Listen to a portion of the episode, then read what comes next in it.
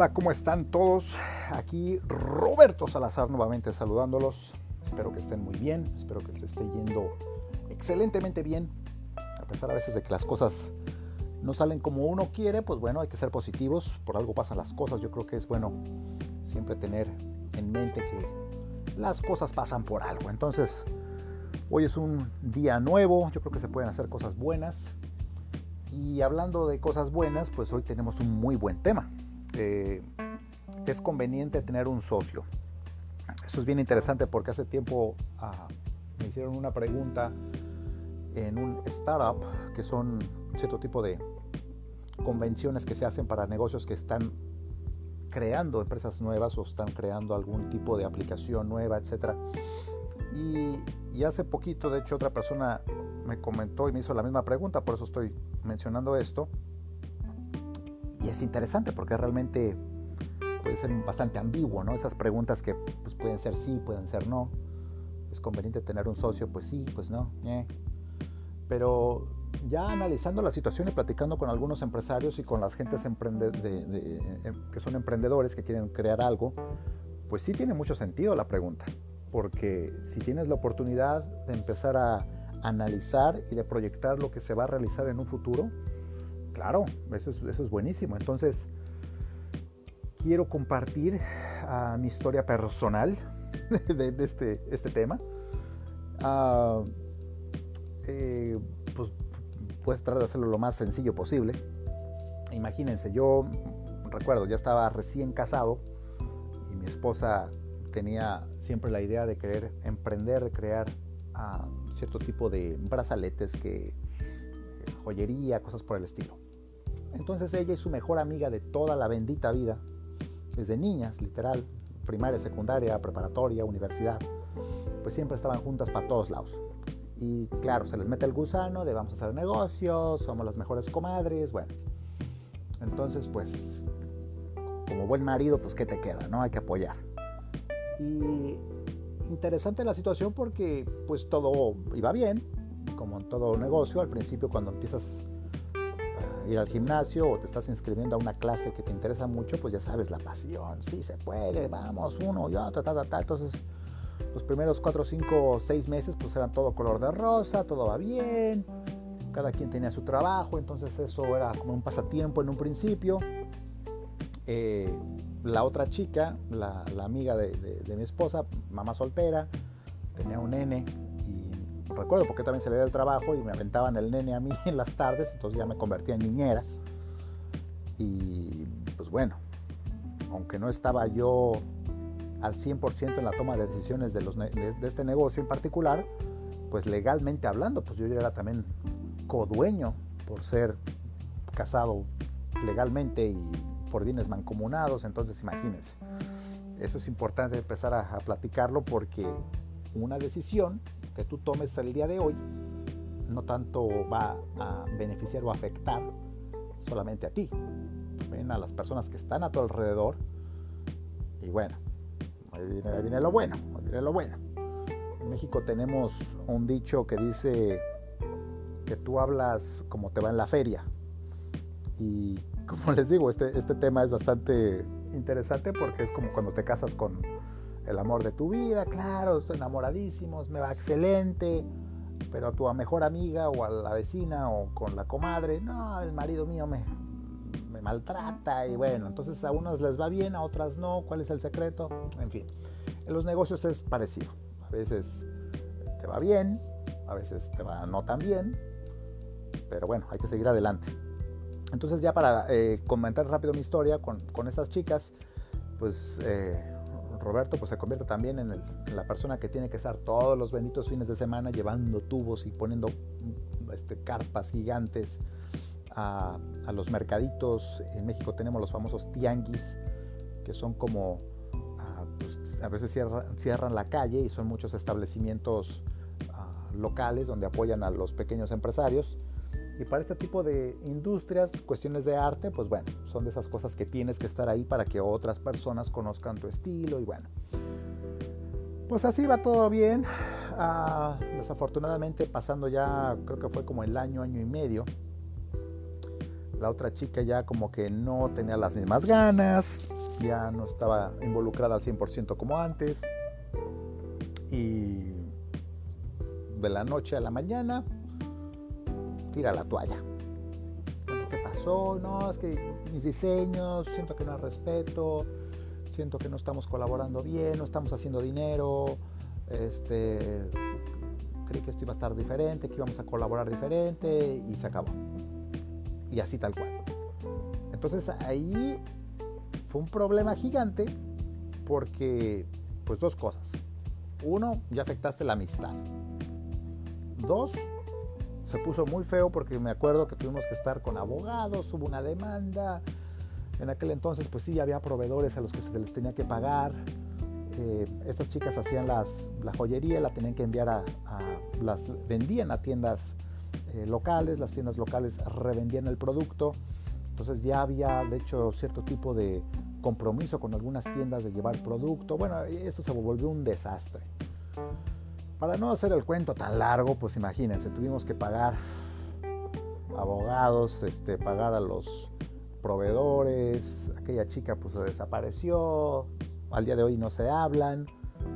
Eh, cuando nos invitaban, por ejemplo, a algunas fiestas y las amigas comunes también era un problema porque pues una que hablaba la una y la otra le hablaba la otra, había problemas entre las amistades, entonces terrible, terrible, terrible. Entonces en ese ejemplo, si tú puedes tener tu propio negocio en el que tú puedas solventar todos los gastos y tener la toma de decisiones, tienes mi bendición.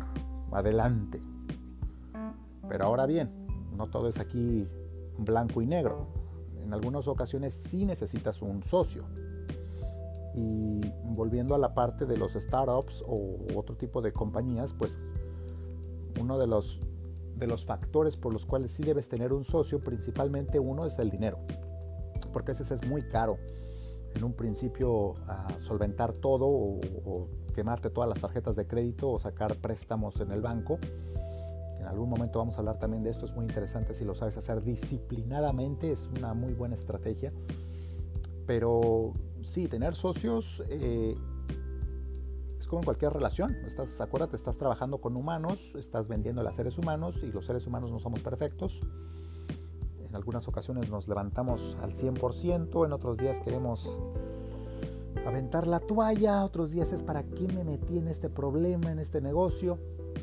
Entonces yo creo que los consejos aquí, número uno, si tienes la posibilidad de que tienes la visión de lo que vas a hacer como empresa, si te apasiona lo que vas a realizar, tienes que empezar a hacer una entrevista con la persona ideal que tú quieras tener como socio. Porque recuerda, esto es a largo plazo. No nomás es de cara bonita, esto tampoco de, de sentimientos, ni porque me cae muy bien.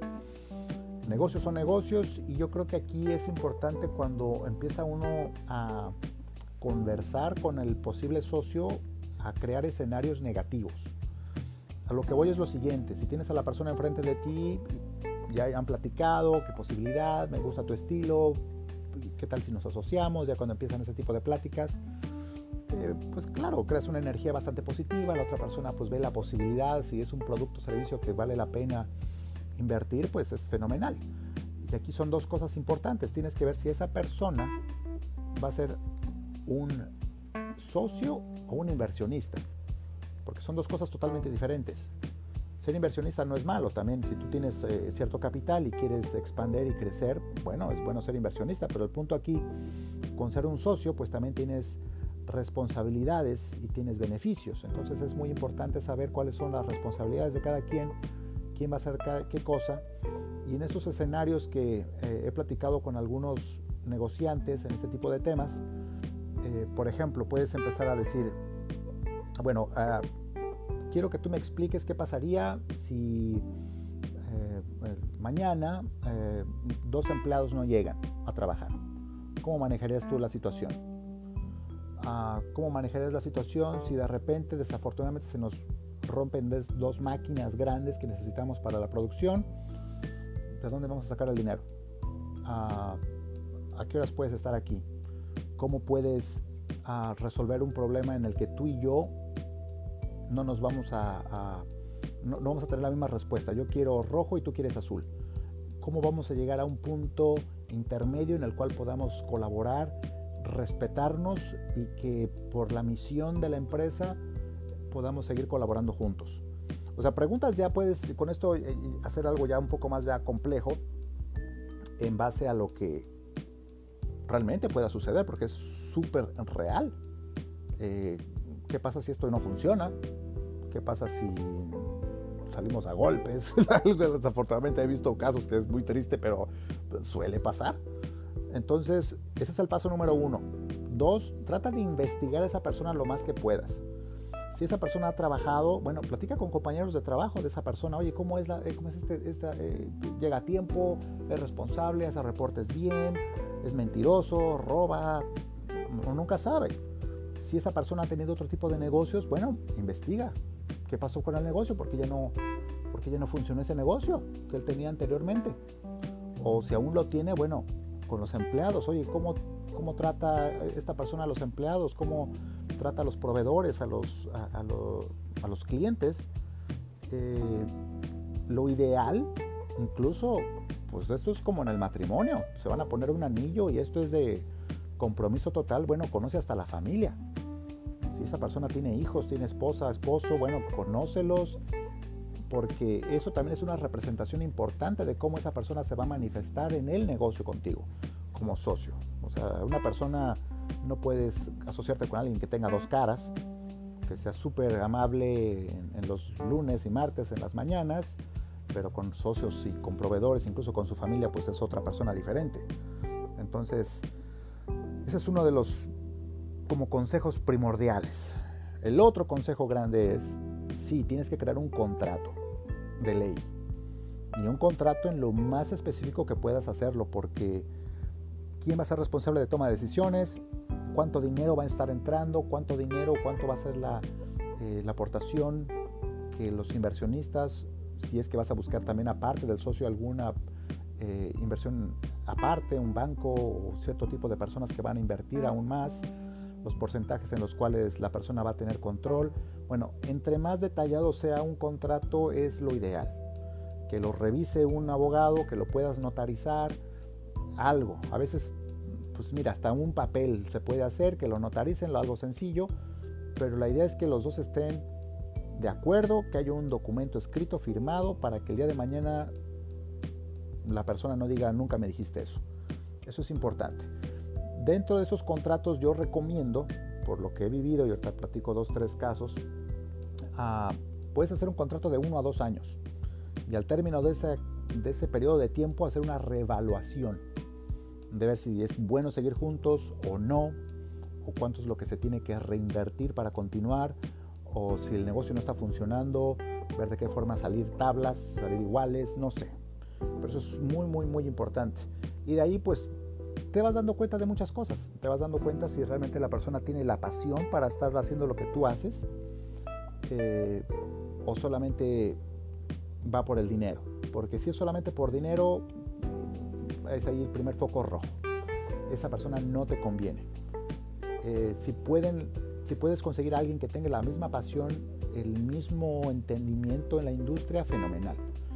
En algunos otros casos es bueno tener a otro socio o a un socio que hace algo diferente que tú. Si tú eres muy bueno, no sé, haciendo repostería, eres muy bueno haciendo pasteles y cosas este, dulces, cosas por el estilo, y otra persona es eh, un contador o contador excelente, bueno, eso es una muy buena balanza donde tú ya no tienes que dedicarte totalmente a hacer el pago de, los empleados o hacer la hoja de balance mensual para ver cómo va el negocio dividir las responsabilidades, respetar lo que la otra persona ah, va a decidir, también es muy importante. Comunicación, pues es así como que yo creo que va como primer paso, el, el número uno dentro de la lista de prioridades. Yo creo que comunicación es lo importante.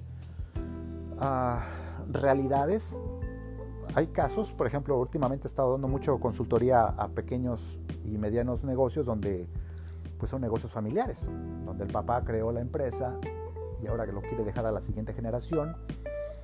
Los chicos ya no piensan igual que los papás, ellos quieren totalmente diferente la estructura del negocio, entra una dinámica bastante disfuncional porque el papá pues quiere realmente que se siga todo como se había realizado y entra ahí una dinámica bastante compleja. Entonces, en muchos casos, te voy a ser sincero, al que me estás escuchando, sí, yo, creo que lo, tienes que ver lo más realista posible, donde va a haber discusiones y discusiones fuertes, donde se van a levantar la mano, de levantar la voz, y sí, bueno, eso nos pasa como humanos, a todos, en la familia, en el trabajo, en cualquier lugar. Aquí lo importante es, es saber cómo tú vas a reaccionar, cómo el socio va a reaccionar y de qué forma, porque por una situación, por un, momento de desesperación, no se puede tirar todo a, la borda, dejar que el barco se hunda. Ver cómo tranquilizarnos, ver si es posible tener, ah, que ese es otro consejo que, que, doy mucho a, los pequeños negociantes y a medianas empresas, sería buenísimo si por ejemplo tienes acceso a lo que le llaman eh, un mentor o a una persona que ya tiene experiencia en la industria o en negocios similares, donde pues por lo menos una vez cada seis meses, eh, una hora que puedan invertir, donde se te den consejos, donde se te dé realmente como que un, un coaching, un entrenamiento, un punto de vista diferente. En otros casos yo he aconsejado, de hecho, tener eh, tipo como una mesa de directores totalmente externa a la empresa, pero como consultores, donde te puedan dar eh, los consejos dependiendo de los puntos de vista que ellos tienen. Y así tanto tú como tu socio, bueno, tienen un poquito más de herramientas y otros puntos de vista más que solamente el tuyo o el de él. Y esto es fenomenal. Y de hecho recuerdo ahorita, por ejemplo, había un caso con una, eh, un, par de, de, negociantes que estaban haciendo un negocio y uno de ellos tenía la idea genial para poder hacer esto todo una franquicia, pero la otra persona, el otro socio, no. El otro socio decía, no, tenemos que ser eh, regionalistas, no creo que estemos preparados para aventarnos un, un paquete tan grande como ser franquicia, es mucho compromiso, es mucho trabajo. Entonces súper interesante ese tipo de cosas porque puedes dejar ir oportunidades o incluso prevenir fracasos. Pero volvemos a, lo mismo, este tipo de, preguntas, si es conveniente o no tener un socio, es muy personal. Es muy ambiguo a veces porque te pueden decir que sí, te pueden decir que no, pero cuando haces una evaluación de los pros y los contras, aparte de tu punto de vista, escucha lo que dicen los demás, escucha a otros empresarios exitosos si son de tu industria, mucho mejor porque ellos te pueden realmente decir la realidad, lo que está pasando. Ah, en mi caso, pues imagínense, yo por ejemplo, ahorita que recuerdo, tuve otro caso con un, par de amigos. Estos chicos también se conocían de mucho tiempo, eh, querían hacer un, un, negocio y yo como consultor, pues terminé haciendo todo lo que era la parte de la identidad corporativa, empezamos desde el nombre, desde creación de la página de internet, toda esa cuestión. Pero lo interesante es que cada quien tenía un punto de vista diferente. Yo le decía, por ejemplo, ¿cuál va a ser tu mercado a atacar? Uno dice, no, pues yo quiero solamente atacar al mercado latinoamericano. Y la otra persona me dice, no, yo quiero atacar el mercado americano. Entonces ahí son dos cosas diferentes. Uno quería un logotipo, por ejemplo, totalmente folclórico, con cosas así súper coloridas, y el otro no.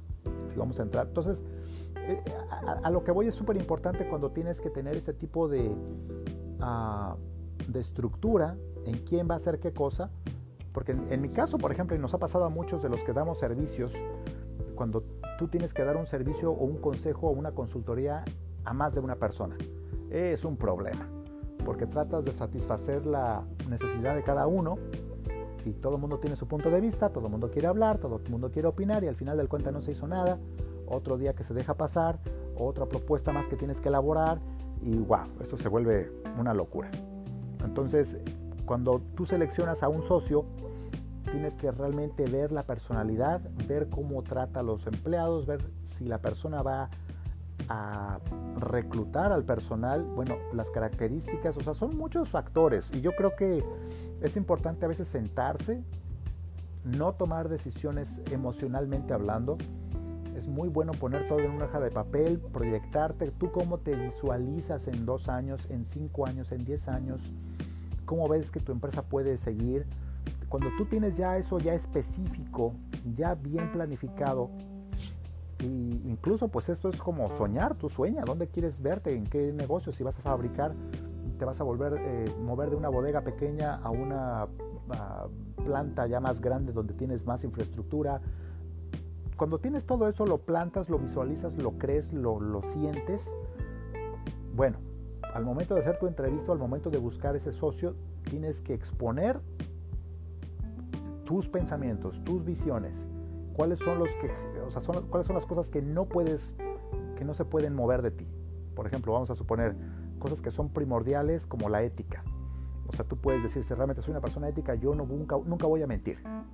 O nunca me voy a robar nada, no voy a robar ni un centavo, porque para mí no es ético. Entonces hay cosas que no puedes comprometerte a cambiar tu forma de pensar, porque cuando eres socio, pues hay veces que tienes que hacer cosas por favor de la empresa. Pero volvemos a lo mismo, cuando se hace un contrato, cuando hablas con esa persona que sabes que va a tener la misma visión, la misma pasión, el mismo compromiso, fenomenal. Entonces, hablando, por ejemplo, con empresas que apenas van empezando, los famosos startups, ah, creo que eso también ha sido uno de los errores grandes, porque si tú buscas en cuestión estadística, 90% de los startups fracasan.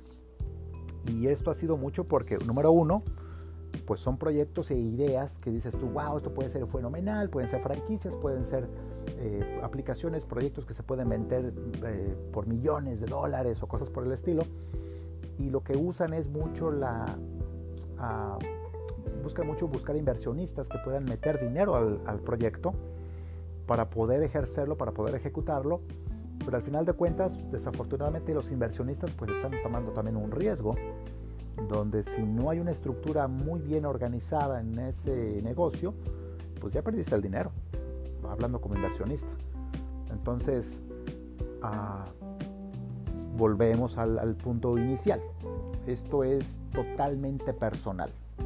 Llega un momento en el que si tú empiezas un negocio solo y te está yendo muy bien y hay una posibilidad grande en la que te puedes expander, es bueno platicar de que sí es necesario un socio. Y hablando de esa parte es, bueno, ¿cuánto vas a sacrificar? ¿Qué porcentaje se va a sacrificar de, de, las ganancias, remuneraciones, de los gastos? Porque, como todo en la vida, todo el mundo tenemos que pagar rentas y pagar este, los, que, los que ya tenemos niños, pues las escuelas, todo eso son compromisos que ya no se puede negociar, que tienes que tener capital para pagar eso. Entonces, tanto el respeto como la comunicación es lo más importante y creo que al principio yo lo llamaría, totalmente personal el comentario, eh, yo lo llamaría como un noviazgo de por lo menos seis meses a como lo que le llamamos a veces los internados, ¿no? cuando sales del colegio y te meten a, a, a trabajar a una empresa por corto periodo de tiempo para que aprendas. Y si no funcionó, pues no funcionó y gracias y adiós. Ah, antes de hacer un compromiso total, porque como les digo, en cuestiones legales ya te metes en, problemas de que si es 50-50, es como en el matrimonio, que es muy triste a veces cuando lo vemos, ¿no? Que hay divorcios y si ya tienes niños, con quién, quién se va a quedar con qué niño y quién se va a quedar con, con los carros, las casas o lo que se tenga o las cuentas, quién va a pagarlas. Es muy triste y, no hay una fórmula tampoco de decirte, bueno, si te casas eh, en cuestión de negocios con esta persona te va a ir muy bien, porque las personas pueden cambiar. Las personas cambian desafortunadamente incluso en cuestiones pues ya sentimentales. Hemos escuchado muchas de esas, historias, ¿no? Donde eras los novios de toda la vida desde, los, desde la preparatoria y se casan y el tipo ya le puso el cuerno y se fue con otra mujer y todo se terminó. ¿Qué pasó? ¿Quién sabe? O sea, llegó un momento en que la desesperación o la falta de comunicación hizo que todo se cayera. Entonces, como todo en la vida, el negocio pues es como ir al gimnasio, esto es de todos los días. Llueva, truena, relampaguee, todos los días, todos los días. A veces tenemos días buenos, de días malos, a veces nos enfermamos, entonces es también ver mucho la parte humana, tanto tú como persona como tú con tu negociante, con tu socio en este caso, de cómo poder balancear todo eso. En fin, creo que ya, ya terminé mi punto que quería platicar el día de hoy. Pero me encantaría mucho saber si tú tienes alguna experiencia con algún socio o algo que te haya pasado similar. Por favor, compártelo. Me encantaría muchísimo conocer de esto. Eh, creo que es bueno cuando compartimos experiencias. Eso nos ayuda a todos a aprender, a valorar. Alguna estrategia nueva siempre es bueno para todos. Entonces, puedes enviarme el consejo o el mensaje a la cuenta de Instagram, al de Roberto Salazar Blog o un correo electrónico. Ahí está la información en el podcast. De mi parte ha sido todo. Como siempre un placer. Mil gracias en verdad por tomarse el tiempo y escuchar aquí a, al buen Roberto. Espero que esto sea, ha sido beneficiario, beneficiado para alguno de ustedes. Como siempre les mando un abrazo enorme. Les deseo todo lo mejor y bueno, nos escuchamos muy pronto. Hasta luego.